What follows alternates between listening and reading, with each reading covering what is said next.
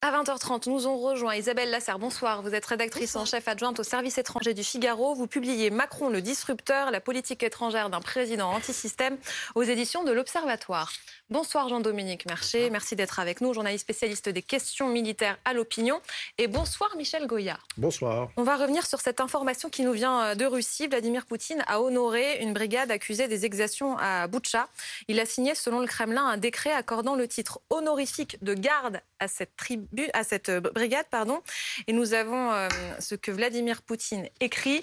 Les actions habiles et décisives de tout le personnel de la brigade lors de l'opération militaire spéciale en Ukraine sont un modèle d'exécution du devoir militaire, de courage, de détermination et de grand professionnalisme. On voit à l'écran celui qu'on avait surnommé le boucher de Boutcha. On s'était interrogé à ce moment-là, Michel, est-ce que euh, les violences de l'armée russe sont euh, systémiques ou pas? Est-ce que euh, l'ordre leur a été donné? Est-ce qu'avec cette décoration, cette promotion, on a une réponse à cette question? Alors, c'est n'est pas forcément une décoration, hein. c'est l'unité est honorée. C'est-à-dire, elle reçoit un qualificatif, ça n'existe pas hein, chez nous, mais elle reçoit le, qualificatif de, garde.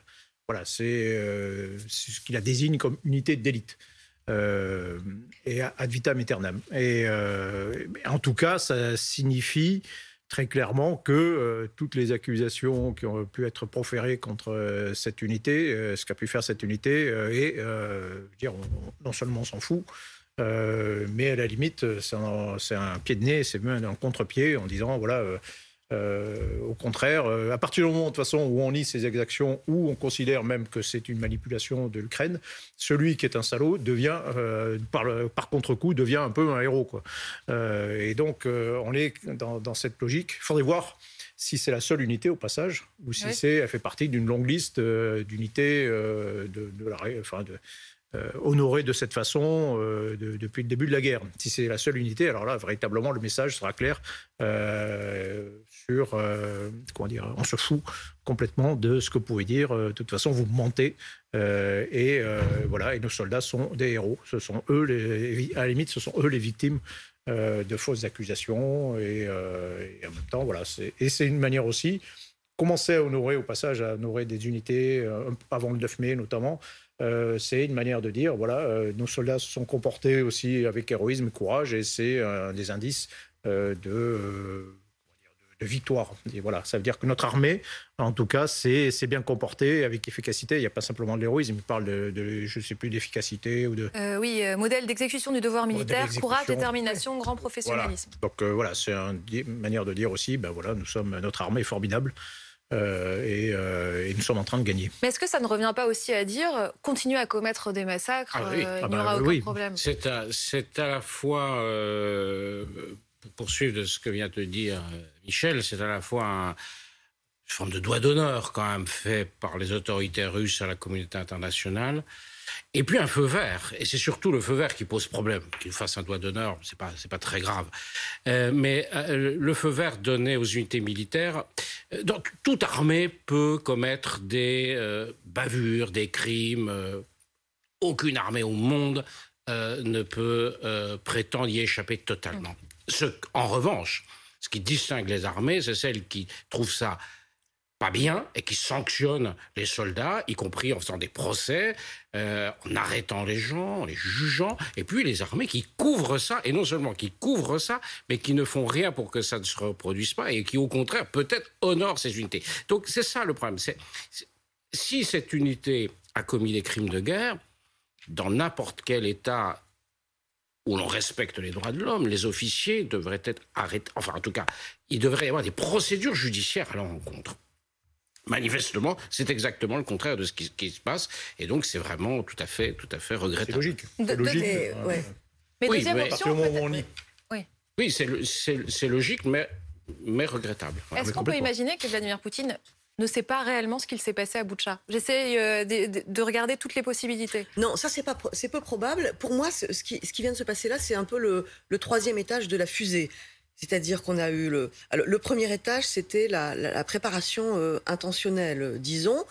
Euh, on a vu depuis à peu près une dizaine de jours des textes, notamment du, de l'ancien président euh, russe Dmitri Medvedev, qui parlait de la nécessité d'aller beaucoup plus loin que, prévu et de, de désukrainiser mm. en fait le pays. Donc ça, ça dénonce une, enfin ça, ça, ça, annonce une intention de se débarrasser d'une partie du, du, peuple ukrainien. Ensuite, le deuxième étage de la fusée, c'est ce qui s'est passé à Boutcha, mais pas seulement à Boutcha, aussi à Irpin, ce qui se passe en ce moment à Mariupol, c'est-à-dire euh, des massacres euh, de masse. Alors, il est trop tôt pour dire si c'est une politique euh, systématique et si ça, s'est passé dans toutes les zones qui ont été occupées par la Russie.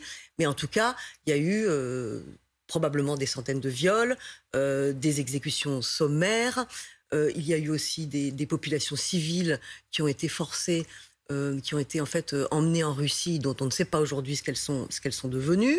Donc ça, et, là, c'est le troisième étage de la fusée aujourd'hui, c'est-à-dire qu'il y a, un, endossement politique de toutes ces exactions. Et je pense aussi, euh, comme, comme Michel Goya, que c'est une préparation au 9 mai et à la possible déclaration d'une victoire. Parce que qu'est-ce qui se passe aujourd'hui? Le temps, euh, le temps euh, s'écoule très très vite. Il n'y a plus que trois semaines pour obtenir cette victoire et pour l'instant elle n'existe pas. Alors probablement dans les heures qui viennent ou les jours qui viennent, Vladimir Poutine pourra s'enorgueillir d'une victoire militaire euh, à Mariupol. Mais est-ce qu'il va réussir à prendre le gros Donbass comme il l'annonce en trois semaines? C'est absolument pas sûr. Donc on voit qu'il est en train de préparer euh, en fait, euh, euh, de transformer, il va sans doute essayer de transformer une petite victoire, c'est-à-dire Mariupol, et puis le combat héroïque des, forces russes contre les résistants ukrainiens, pour le présenter sur un plateau le 9 mai. Il peut y avoir une réponse de la communauté internationale, étant, on parlait du bras d'honneur que Vladimir Poutine fait aujourd'hui aux Occidentaux.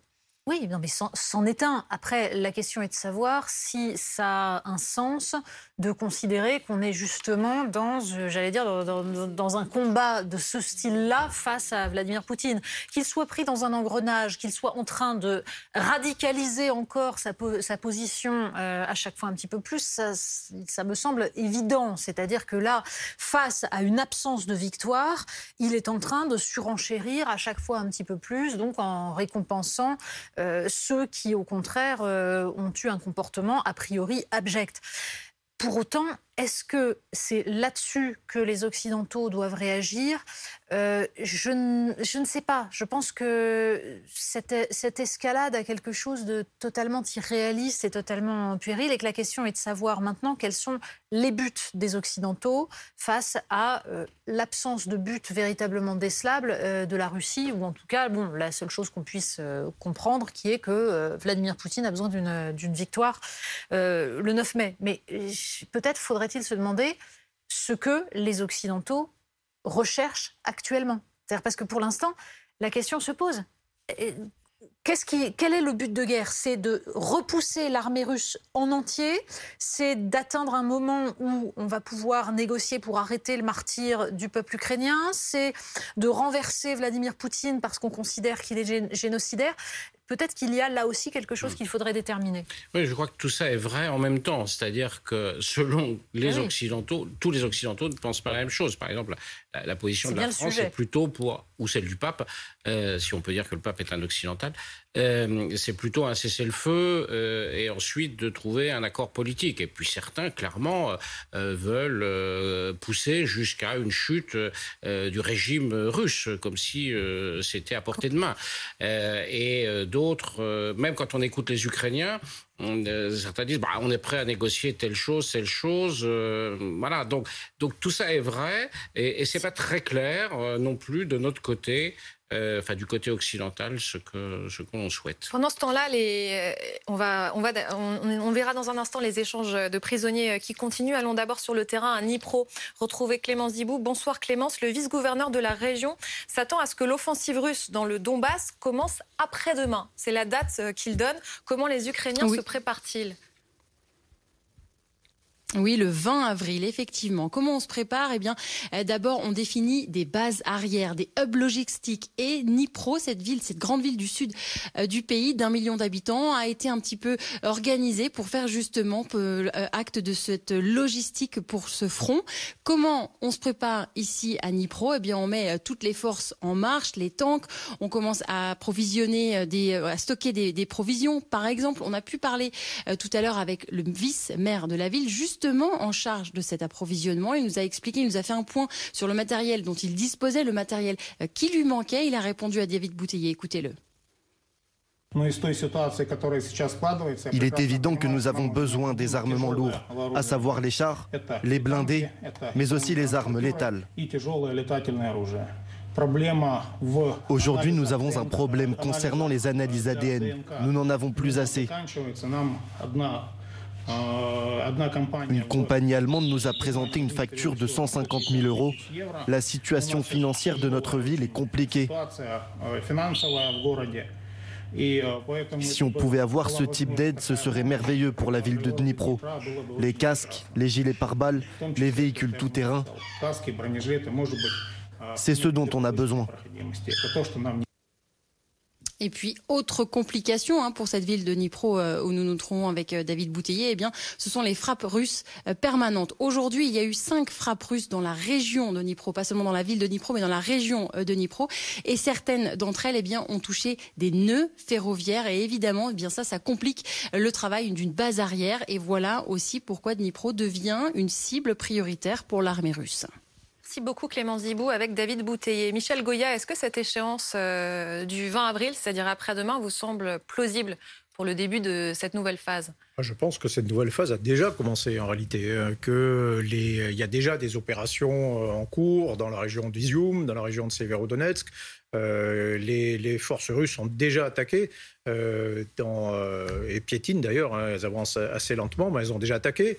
Les Ukrainiens ont commencé aussi leurs propres opérations, ont commencé à contre-attaquer par certains endroits.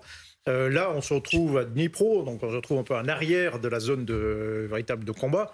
Euh, où les, Russes également frappent, de la même façon qu'ils frappent à Lviv. Hein. on appelle ça des frappes d'interdiction en termes militaires, c'est-à-dire qu'on essaie de taper sur la profondeur du dispositif pour essayer d'entraver autant que possible la machine de guerre euh, ukrainienne. C'est surprenant parce que l'Ouest était euh, épargné, relativement épargné. Aujourd'hui, en effet, au moins sept personnes ont été tuées dans des frappes sur des, des, cibles civiles et militaires, et l'armée russe affirme avoir détruit avec ses missiles un important dépôt d'armes étrangères. Oui, bien sûr, mais ça, relève de la même chose. C'est-à-dire qu'il faut, bien distinguer euh, ce qui relève de la, campagne aérienne, des frappes sur toute la profondeur, de ce qui relève de la bataille terrestre, euh, notamment dans, le Donbass. Ce sont deux, euh, deux choses assez différentes.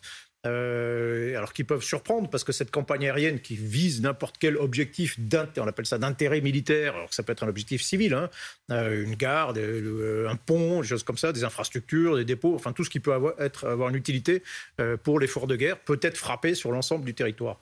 Ce qui nous surprend, enfin, notamment les militaires, c'est que c'est fait un peu de manière un peu sporadique, un peu erratique. On a un peu de mal à trouver une logique dans cette campagne aérienne dire autrement, si les Occidentaux avaient fait, euh, à la place des Russes, notamment les Américains, il y aurait eu dès le premier jour, il y aurait eu des centaines de missiles qui auraient frappé tous les points euh, décisifs euh, dans tout le pays, des, frappes aériennes par milliers. Et là, non. C'est comment se fait-il que soit au bout de 5, du 50e jour, 53e de jour, qu'ils décident de frapper un objectif à Lviv, qui apparemment il n'a pas bougé depuis 50 jours. Donc, ou alors ils viennent le, le découvrir. Euh, mais... le calendrier qui vous interroge. Vous dites pourquoi ont-ils pris autant de temps euh Oui, oui, non, c'est l'organisation générale de, de, cet emploi. Maintenant, sur euh, le, Donbass, bah oui, les opérations sont en cours. Et on peut déjà d'ores et déjà dire que les, Russes ne parviendront pas à conquérir le Donbass avant le 9 mai. Ça, c'est à peu près maintenant une, une quasi-certitude. Mariupol, oui, ça c'est évident. Euh, mais pour le reste, on ne voit pas très bien ce qui pourrait être euh. Euh, enfin, être différent dans le Donbass de ce qui s'est passé finalement de la région de Kiev. On voulait aussi vous parler des échanges de prisonniers. Ils continuent, mais ils prennent un tour différent puisque maintenant ce sont les prisonniers directement qui s'expriment pour lancer des messages. L'Ukraine diffuse la vidéo d'un proche de Vladimir Poutine demandant à être échangé contre les soldats et les civils justement de Mariupol. Je voudrais m'adresser au président russe Vladimir Poutine. et au président ukrainien Volodymyr Zelensky pour vous demander de m'échanger contre des défenseurs de Mariupol. Qui se trouvent aujourd'hui dans l'impossibilité de quitter la ville par le biais des couloirs humanitaires. Et de son côté, la télévision russe diffuse des vidéos de deux prisonniers qui sont présentés comme étant britanniques et demande à être échangés contre l'homme que vous venez tout juste d'entendre. Euh, Monsieur Boris Johnson, je suis Sean Pinner. Beaucoup de choses se sont passées au cours des cinq ou six dernières semaines dont je ne suis pas pleinement conscient. Évidemment, je comprends que M. Medvedchuk ait été détenu. Nous cherchons à être échangés, moi-même et Aiden Aslin, contre M. Medvedchuk. Évidemment, j'apprécierais votre aide dans cette affaire. J'ai été bien traité. Je comprends parfaitement la situation dans laquelle je me trouve. Nous avons été nourris et c'est tout ce que je peux dire. Mais je supplie en mon nom et au nom d'Aiden Aslin de nous aider pour être échangés avec Medvedchuk. Et le Kremlin répond que de toute façon, Medvedchuk n'est pas un citoyen russe. Fin de l'histoire. Comment vous la regardez justement cette histoire? Bah alors, les échanges de prisonniers, euh, même quand la guerre continue, c'est quelque chose de normal. Mais euh, Medvedchuk, donc l'oligarque, euh, cet oligarque proche de Vladimir Poutine, c'était euh, en Ukraine le, cheval de Troie du Kremlin, du régime russe en Ukraine. Alors, il a été arrêté au printemps 2021, accusé de, haute trahison. Il s'est échappé de sa résidence surveillée, au, début de la guerre. C'est assez rocambolesque ce qui s'est passé. La question, c'est de savoir est-ce que aujourd'hui euh, Medvedchuk a une valeur mm. suffisamment importante pour Vladimir Poutine? Et ça, euh, pour l'instant, vu le prix euh, qui est euh, a priori demandé par le pouvoir ukrainien, c'est-à-dire euh, la libération de, de, de nombreux civils, euh, voire des prisonniers militaires, c'est pas sûr. À quoi peut servir aujourd'hui Medvedchuk à Vladimir Poutine? Puisque de toute façon, il n'a pas forcément euh, euh, du renseignement de premier ordre et il avait c'est des, des, des, circuits qui, qui, qui, en fait existaient euh, avant la guerre et qui là, du côté de Medvedchuk, ont été taris. Et que, que sait-on de ces soldats britanniques? Est-ce qu'on a des, enfin, de ces Britanniques pris en otage Est-ce qu'on a des informations bah, Ce sont des combattants étrangers euh, qui, ont, qui avaient rejoint l'armée ukrainienne. Mais ce que je voudrais dire, c'est que avec ces affaires, on est aux limites de de ce que le droit et les coutumes de la guerre autorisent, c'est-à-dire que en principe, on n'a pas le droit euh, d'utiliser, de se servir des prisonniers pour faire de la propagande d'un côté ou de l'autre. C'est intéressant parce que ni le prisonnier ukrainien, enfin Medvedchuk, n'est pas en soi un prisonnier de guerre. On peut, on, mm. Il relève euh, de la justice ukrainienne, il a été condamné, il s'est évadé, il a été rattrapé. Après, euh, est-ce que c'est une justice politique? Est-ce que c'est une justice indépendante? Ça, c'est chacun peut, peut l'interpréter comme il voudra. Et les deux, les, deux, les deux sont des étrangers, ce ne sont pas des, des prisonniers ukrainiens mmh. aux mains. De, donc on voit et on joue là-dessus, mais on est quand même aux limites. En, en, principe, un prisonnier de guerre, ça se respecte comme un soldat ennemi. Euh, Ils ne sont et pas il y a des côtés. coutumes de la guerre. Mmh, il y a des coutumes de la guerre. On ne doit Mais pas. les, euh, Et, et d'ailleurs. On, on, ne doit pas faire ce genre de choses. Les Ukrainiens l'ont fait hein, au début de la guerre, en présentant Oui, des prisonniers russes, etc. C'est- mais- C'est et l'article le- 13 de la troisième convention de Genève, Absolument. 1949. Les prisonniers doivent, pas être, doivent être soustraits à la curiosité Absolument, du public. absolument. Donc c'est, Hum. mais là on est aux limites parce que ce ne sont pas vraiment des prisonniers de guerre, euh, puisque le- les les les les les, les Anglais euh, peuvent être considérés comme des mercenaires, par exemple. Oui, c'est voilà. Donc un mercenaire, quel, statut il, de quel statut il relève, c'est compliqué. C'est la, la question est de savoir exactement par quel biais ils sont arrivés jusque-là, quel était sous, sous quel statut combattaient-ils, euh, comment ils ont été arrêtés. Et ça, manifestement selon pas toute des gens relevant probabilité, des, on aura manifestement pas des gens relevant des forces spéciales. Il paraît, en tout cas, la presse anglaise dit qu'il y a des forces spéciales britanniques en Ukraine. Manifestement, là, on a plutôt affaire à des aventuriers, des gens Un, qui un s'engagent. était résident, Ouais. vivait en Ukraine depuis Ouais. 4 ans. Euh, bon, voilà, il Oui, mais de la, part de, de la part de Vladimir Poutine, là, pour le coup, les, les, les deux- les deux Anglais, c'est une, pression sur, euh, sur Boris Johnson et sur, euh, et sur les Européens. Donc, c'est un levier Il s'en supplémentaire. sert, il se sert de ce levier. Euh, et oui, vous disiez, il y en a un qui est résident. euh, Oui, et l'autre, par contre, qui est venu euh, au début Hum. de la guerre euh, s'engager euh, dans l'armée ukrainienne. Mais ils font partie de l'armée. Enfin, dans le droit de la guerre, ils, euh, feront partie de l'armée ukrainienne normalement. Donc considérés comme des prisonniers considérés et traités comme, des prisonniers. Au moins ce point est plus clair. Il y a une image aussi qu'on voulait vous montrer, celle du croiseur russe Moskva. En fait, ça fait quatre jours que le naufrage a eu lieu et c'est encore un mystère aujourd'hui. Il y a cette photo euh, que vous avez pu nous aider à, authentifier, euh, Michel Goya. 500 marins se trouvaient à bord et on a cette image aujourd'hui du navire en feu euh, avec toujours cette question qu'est devenu l'équipage? Il y a en fait deux vidéos contradictoires qu'on va regarder ensemble. D'abord cette vidéo qui date de vendredi, une cérémonie non officielle à l'initiative de vétérans pour rendre hommage au navire et aux marins en présence d'un prêtre orthodoxe. Ça surprend puisque les autorités russes disent pourtant que tout le monde a été euh, évacué. Deuxième image, deuxième vidéo, publiée cette fois-ci par le ministère russe de la Défense, qui montre le passage en revue des marins sains et saufs. Hein. c'est en tout cas le message de cette vidéo et c'était euh, le lendemain euh, de l'autre vidéo. c'était donc un, un hommage à l'équipage. On voit ces deux, ces deux réalités euh, l'une à côté de l'autre. Est-ce que tout l'équipage a coulé? Est-ce qu'on est face à des rescapés, euh, Michel? Euh, Alors, qu'il y ait eu des pertes, c'est évident, hein, ne serait-ce que par la frappe, enfin les deux frappes elles-mêmes, incontestablement. le mystère, ça concerne l'évacuation éventuelle de l'équipage, parce qu'entre le moment de la frappe et le moment où le navire a coulé, c'est passé presque 24 heures. Quoi. Il a été remorqué Oui, il a été remorqué. et donc, entre-temps, ben, l'équipage, normalement, dans une situation comme ça, euh, avec un navire qui est en danger, on évacue l'équipage non essentiel quoi, euh, pour le, temps du remorquage. Euh, donc on ignore ce qui a été fait, enfin moi je l'ignore en tout cas. les navires russes, turcs ont, récupéré des, rescapés, une quarantaine je crois. des sources britanniques disaient qu'il y avait 200 survivants à peu près, donc la moitié, de l'équipage.